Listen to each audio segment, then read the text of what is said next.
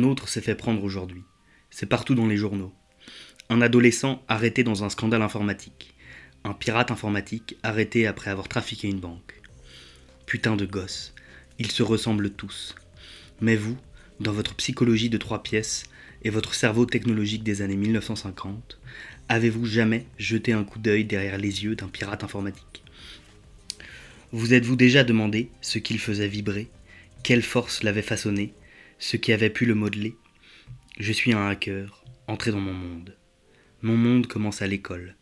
Je suis plus intelligent que la plupart des autres enfants, mais ces conneries qu'ils nous enseignent m'ennuient.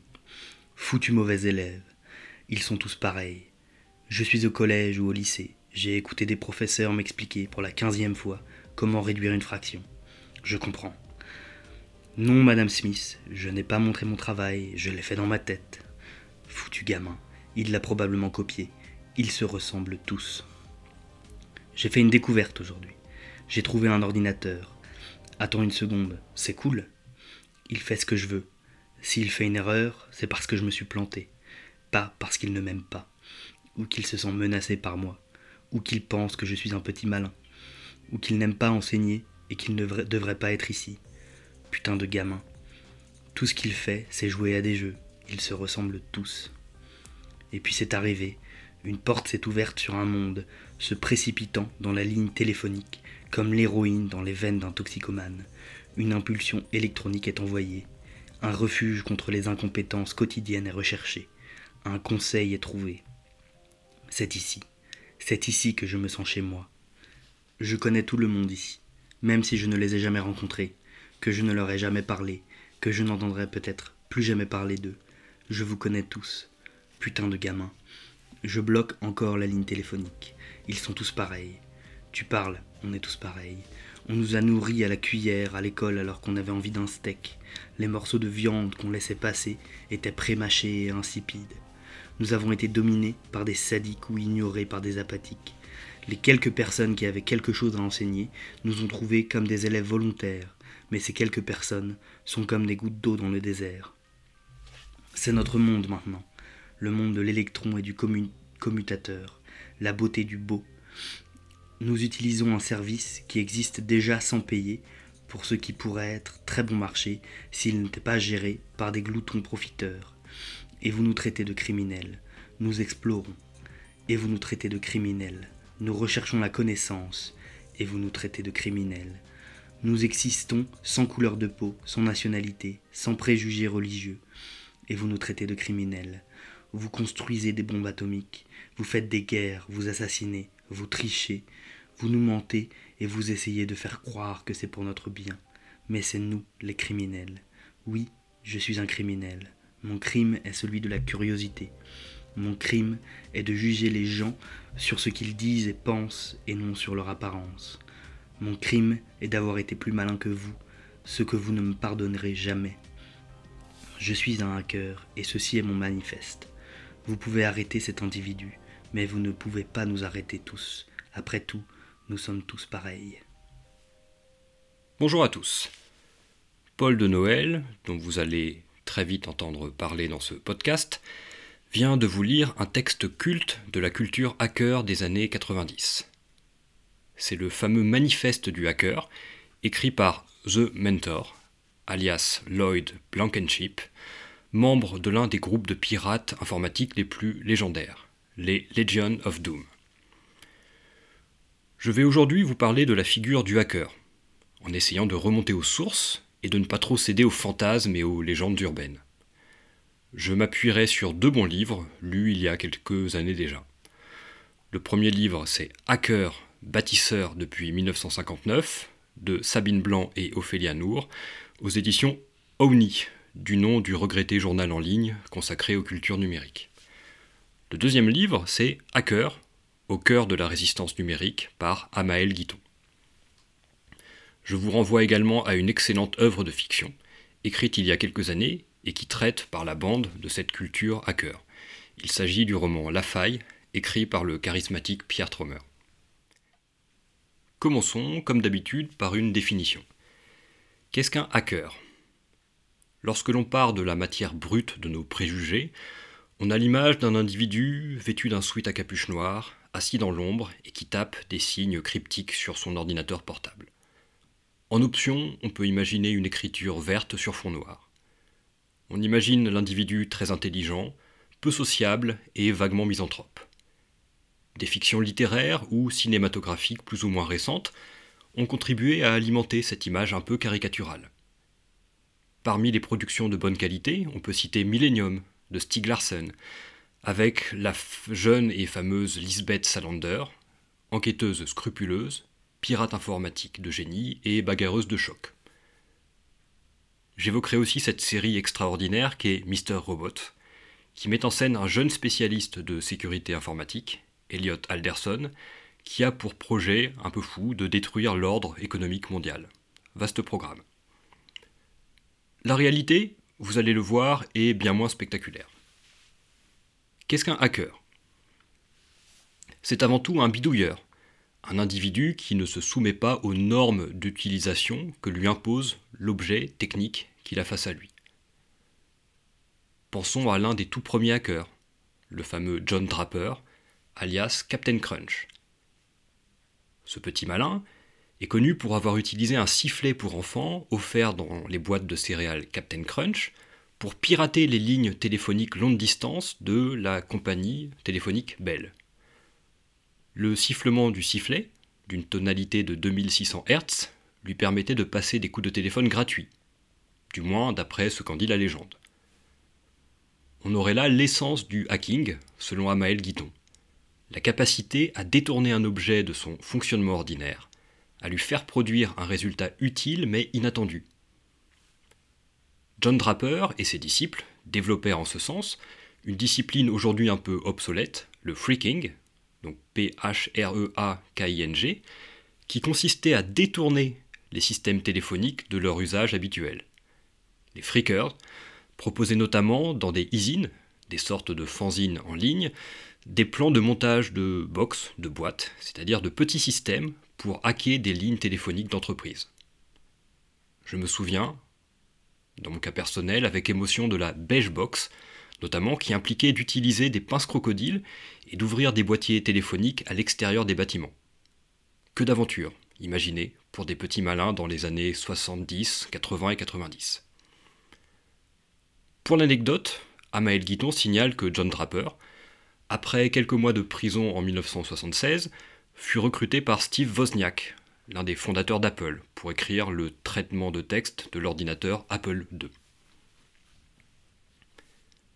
Pour reprendre une formule d'un autre hacker célèbre, Richard Stallman, eh bien hacker ce serait s'amuser dans l'utilisation de son intelligence. S'amuser dans l'utilisation de son intelligence. Cette formule est très belle, L'intelligence est souvent perçue comme une affaire sérieuse, rigoureuse, un peu froide. Être intelligent, c'est porter des lunettes, mettre des chemises repassées et soutenir le projet européen. Or, à côté de cette intelligence sage, un peu terne, il y a l'intelligence du petit malin, qui utilise sa ruse pour faire des choses amusantes.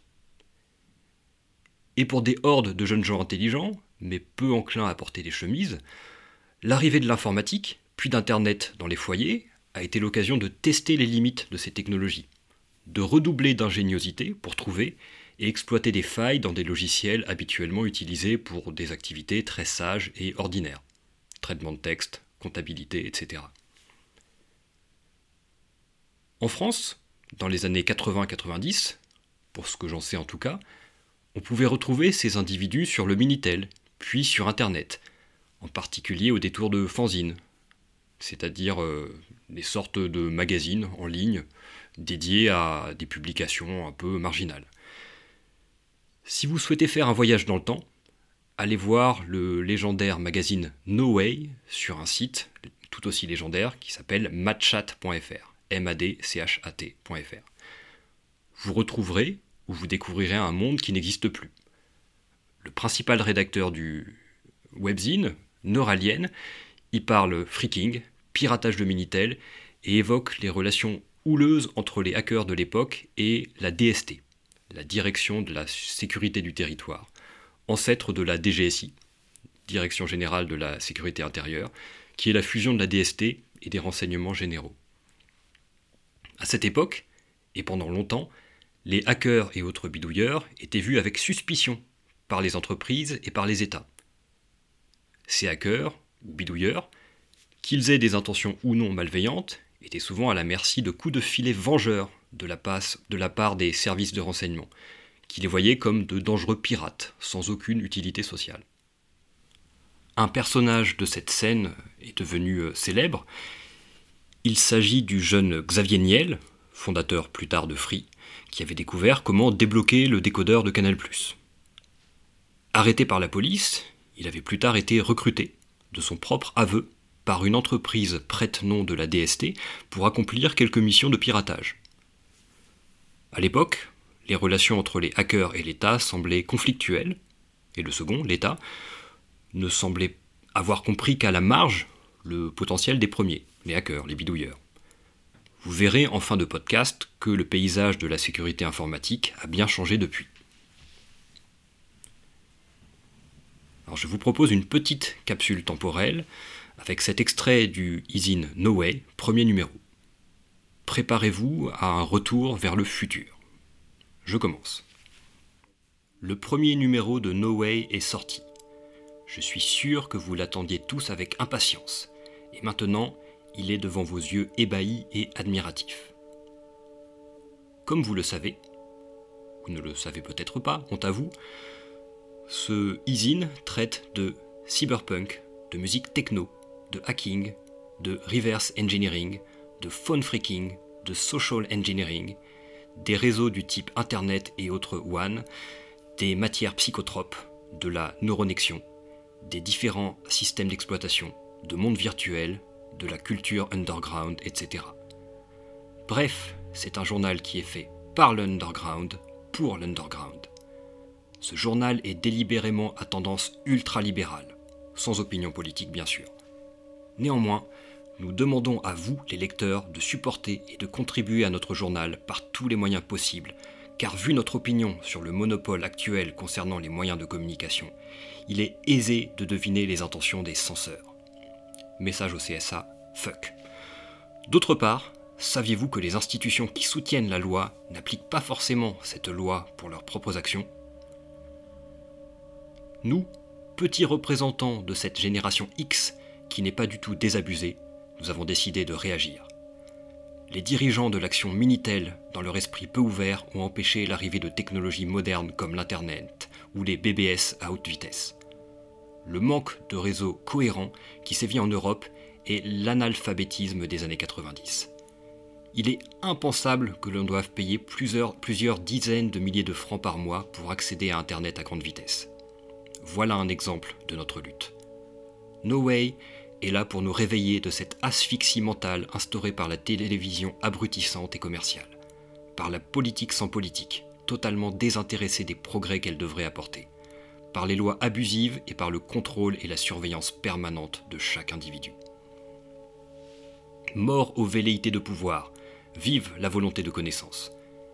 De tels comportements ont installé une profonde méfiance contre la technologie chez les non-spécialistes il faut impérativement contrebalancer l'image de la technologie Big Brother par l'exemple de la technologie ludique et de l'outil de connaissance que constituent les réseaux. Le pouvoir en place ainsi que la presse a profité de cette vaste ignorance pour dénoncer les hackers comme des criminels informatiques.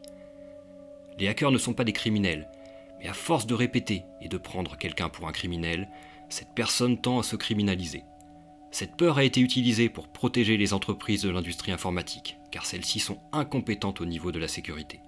Cette solution était largement meilleure que la sécurisation des systèmes, car elle permettait aux services secrets nationaux de conserver leur pouvoir sur les systèmes informatiques. La criminalisation des hackers doit cesser.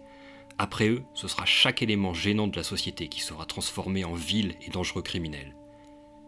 Une question se pose tout de même. Ne serait-ce pas qu'un prétexte pour justifier les actions des hackers? L'histoire le prouve. Les services secrets ont toujours eu peur des nouvelles technologies et ont toujours tenté d'isoler le public non maîtrisé des hautes technologies. Par exemple, la cryptographie, science concernant les codages, est illégale en France et contrôlée par de sombres institutions. Pourquoi? Pour que l'écoute des communications téléphoniques reste possible à une époque où l'encryption est très aisée. Voilà un exemple. On peut donc bien imaginer la peur de la police qui ne pourrait percer entre guillemets des ordinateurs devenus quasi inviolables, qui ne pourrait pas espionner les réseaux informatiques encryptés, qui ne pourrait pas surveiller chaque ligne de données. Mais nous avons aussi l'intention de faire bouger d'autres milieux que celui de l'informatique. Notre presse doit se démarquer de la presse existante. Il n'y a plus de place pour l'individu dans notre quotidien. Il n'y a plus que l'argent et cette génération sacrifiée, entre guillemets, incorrectement nommée, que nous, que nous constituons pardon, refuse cela. No Way s'adresse à toi. Il est temps, grand temps de montrer comment, pourquoi et à quel point nous refusons certaines règles absurdes et injustes instaurées par notre société.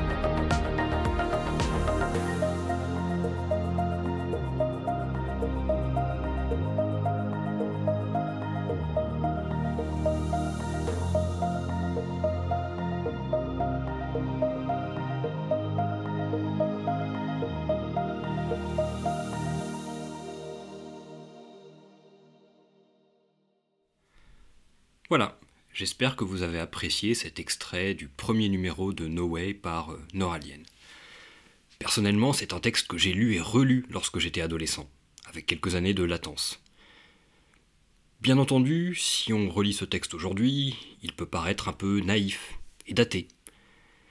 Mais on retrouve dans ces lignes quelques grands principes qui forment ce que l'on a appelé l'éthique du hacker, ou l'éthique hacker. Cette éthique du hacker, avait déjà été codifiée par le journaliste Stephen Levy en 1984. Elle était gouvernée par les principes suivants. Premier principe, toute information est par nature libre. Deuxième principe, être anti-autoritariste. Troisième principe, les hackers peuvent se juger par leur prouesse, non par d'autres hiérarchies sociales ce qui permettra à un jeune prodige d'une dizaine d'années de rejoindre un groupe de hackers, par exemple. Quatrième principe, art et beauté peuvent être créés avec un ordinateur. Cinquième principe enfin, les ordinateurs peuvent changer et améliorer la vie. Pourquoi pas? Pour ma part, je crois avoir identifié les principes suivants, qui pourraient former la philosophie spontanée et implicite des hackers. Premier principe à mon sens, le rapport du pouvoir politique à la technologie n'est pas neutre. Si on laisse le pouvoir suivre sa pente naturelle, il étendra son contrôle aux actions et à la vie privée des individus. En témoigne le développement d'Internet, qui s'est accompagné du développement des politiques et technologies de surveillance de masse des télécommunications. Deuxième principe. Il faut apprendre à maîtriser la technologie, devenir plus compétent que les acteurs qui l'utilisent pour étendre leur pouvoir, que ces acteurs soient des entreprises ou des États. Il existe ainsi, chez les hackers, une discipline appelée le reverse engineering, ou en français, la rétro-ingénierie, qui consiste à comprendre le fonctionnement de logiciels ou de machines propriétaires pour en détourner éventuellement l'usage. Aux États-Unis, l'un des hackers les plus connus dans ce domaine est George Hotz, le premier petit génie à être parvenu à jailbreaker l'iPhone, c'est-à-dire pour aller vite, à débrider ce smartphone. Troisième principe, tout comme la technologie doit pouvoir être maîtrisée par n'importe quel individu motivé, l'information la plus complète doit être accessible à n'importe quel individu curieux. On peut penser ici au hacker de Wikileaks et à l'un des leaders de ce mouvement, le célèbre Julian Assange, qui avait pour surnom Mandax lorsqu'il était hacker, et qui a travaillé dans le domaine du chiffrement des données pour permettre aux journalistes de produire et diffuser l'information sans être ciblés par des gouvernements mal intentionnés. Quatrième principe, l'individu est la valeur suprême, à protéger contre toute ingérence du groupe, de la société ou du pouvoir politique. Il y a, chez les hackers, une dimension presque libertarienne, qui consiste en une forte valorisation de l'individu et une méfiance de principe par rapport à tout ce qui s'oppose à ce dernier, État ou société. Ces principes vous rappellent peut-être également l'anarchisme. Il existe, de fait, au sein de la culture hacker un mouvement intéressant, le crypto-anarchisme. Selon les défenseurs de ce mouvement, les possibilités ouvertes par le chiffrement des données vont permettre aux individus de se défaire progressivement de la surveillance et du contrôle étatique. Autrement dit, la technologie bien utilisée et bien comprise n'est pas un facteur d'aliénation. Elle permet plutôt de créer des sociétés plus libres et des individus plus épanouis. Voici un extrait, en ce sens, du manifeste crypto-anarchiste par l'informaticien Timothy May. Tout comme la technologie de l'imprimerie a modifié et réduit le pouvoir des guildes médiévales et la structure du pouvoir social, les méthodes cryptologiques vont fondamentalement modifier la nature des sociétés et l'ingérence du gouvernement dans les transactions économiques. Combiné au marché de l'information émergent, la crypto-anarchie créera un marché liquide pour tout ce qui peut être mis en mots et en images. Et juste comme une invention apparemment mineure comme le fil de fer barbelé a rendu possible la clôture de vastes ranchs et fermes, changeant ainsi pour toujours les concepts de terre et de droit de propriété en Occident, la découverte apparemment mineure d'une branche mystérieuse des mathématiques deviendra le coupe-fil qui démantèlera les barbelés autour de la propriété intellectuelle. Levez-vous, vous, n'avez rien à perdre si ce n'est vos barbelés. Fin de la citation. On retrouve ici, de manière euh, très intéressante, les principes qui ont notamment présidé à la création du Bitcoin, cette fameuse crypto-monnaie, qui est typiquement une invention de type crypto-anarchiste. Il s'agissait avec le Bitcoin de déconnecter la monnaie de l'emprise des banques centrales et donc indirectement des États pour créer des euh, échanges moins traçables, plus efficaces, plus libres. Le crypto-anarchisme, en ce sens, pourrait correspondre à la philosophie spontanée que j'avais évoquée tout à l'heure et aux grands principes que j'avais euh, évoqués. Voilà, j'espère que cela vous a plu. Il y aurait encore beaucoup à dire sur la culture hacker, et ce qui semble apparaître comme sa progressive mise en parenthèse avec l'institutionnalisation des emplois dans la sécurité informatique, euh, qui perdent leur aspect subversif. Aujourd'hui, en effet, dans le monde de l'informatique, euh, le hacker est devenu un employé, un salarié ordinaire, qui travaille euh, de 9h à 17h dans des entreprises et qui produit des tests d'intrusion qui sont très normés, très codifiés, très encadrés par la loi. De fait, on perd l'aspect curiosité et para institutionnel qui existait chez les pionniers de la discipline. De fait, les connaissances, les compétences sont toujours là. Mais voilà, on pourrait considérer que euh, le hacker a fini par se normaliser, par se banaliser. On sort donc totalement du, cliché ancien, vous savez, euh, que j'avais évoqué au départ, de l'individu avec son sweat à capuche noire qui écrit sur un écran noir avec un fond vert. Désormais, le, hacker appartient euh, à, des équipes de, salariés très, très ordinaires et on peut peut-être regretter la, perte de cet esprit un peu underground, pour reprendre l'expression de Neuralien, peut regretter la disparition un peu de cet aspect subversif. Voilà. Alors j'aurais aussi pu et dû parler du logiciel libre, de l'open source et du do it yourself. Ce sera probablement dans de prochains épisodes. En parlant justement d'utopie et de fin des utopies, je vous ai présenté ici une sorte d'utopie hacker qui euh, s'est peut-être arrêtée ces dernières années, notamment avec la figure un peu ternie de, Julian Assange. On peut aussi parler euh, de, l'utopie euh, technologique, l'utopie des nouvelles technologies dans le numérique, qui se présentait comme ayant un potentiel subversif énorme, comme ayant un grand potentiel d'émancipation, et qui a fini euh, par euh, se normaliser, par se banaliser, par s'intégrer euh, dans le système dominant. Hotman, à ce propos, va très bientôt vous proposer un podcast à ce sujet. il vous proposera une lecture d'un livre de Cédric Durand intitulé Techno-féodalisme, et vous verrez, en parallèle avec ce que nous venons de, dire ici, bah, comment la promesse d'émancipation des masses par la technologie, euh, la promesse de libération de la connaissance et des opinions politiques par euh, Internet, a fini par euh, se, dissoudre finalement dans le grand bain d'acide du capital. On pourrait le, dire comme ça. Vous verrez, c'est extrêmement intéressant, comme d'habitude avec Hotman dans ses podcasts d'immense qualité. Et je dis cela sans flagornerie.